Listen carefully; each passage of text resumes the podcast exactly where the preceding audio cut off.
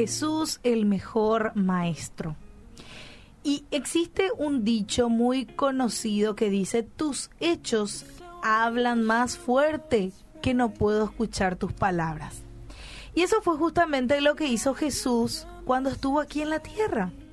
Cada momento demostró su amor incondicional a todos, a los niños, a los ancianos, a las mujeres, a los hombres, a los enfermos, a quienes estaban endemoniados y a quienes estaban necesitados. Jamás hizo acepción de personas.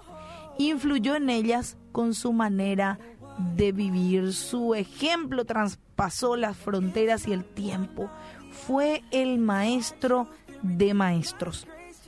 Y hace rato te leía este versículo que me gusta mucho, eh, que está en Juan 13, 12 al 15.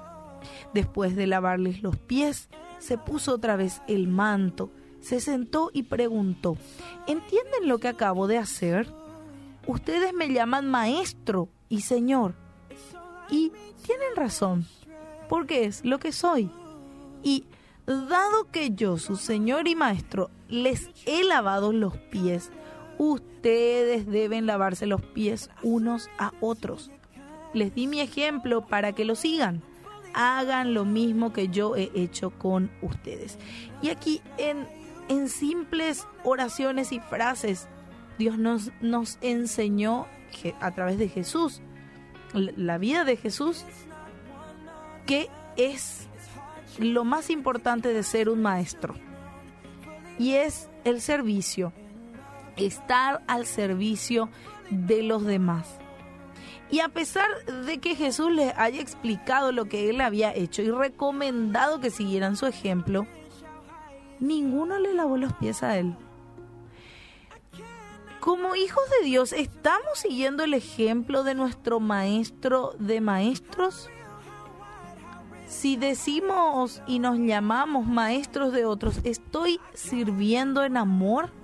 ¿Estoy sirviendo en sacrificio? ¿Estamos dando a otros lo que hemos recibido de Él? ¿Y qué recibimos de Él?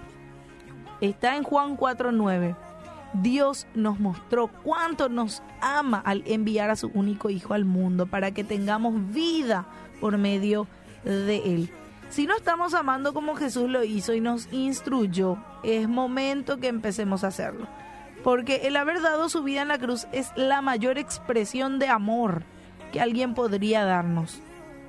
Él nos pide que hagamos, eh, perdón, Él no nos pide que hagamos ningún sacrificio, solo que amemos a los demás como Él nos amó.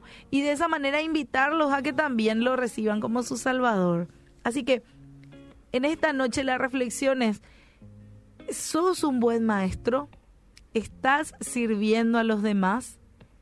¿Estás valorando cada día y agradecerle a nuestro Maestro, el Señor Jesús, por haber ocupado nuestro lugar en aquella cruz y habernos dado salvación?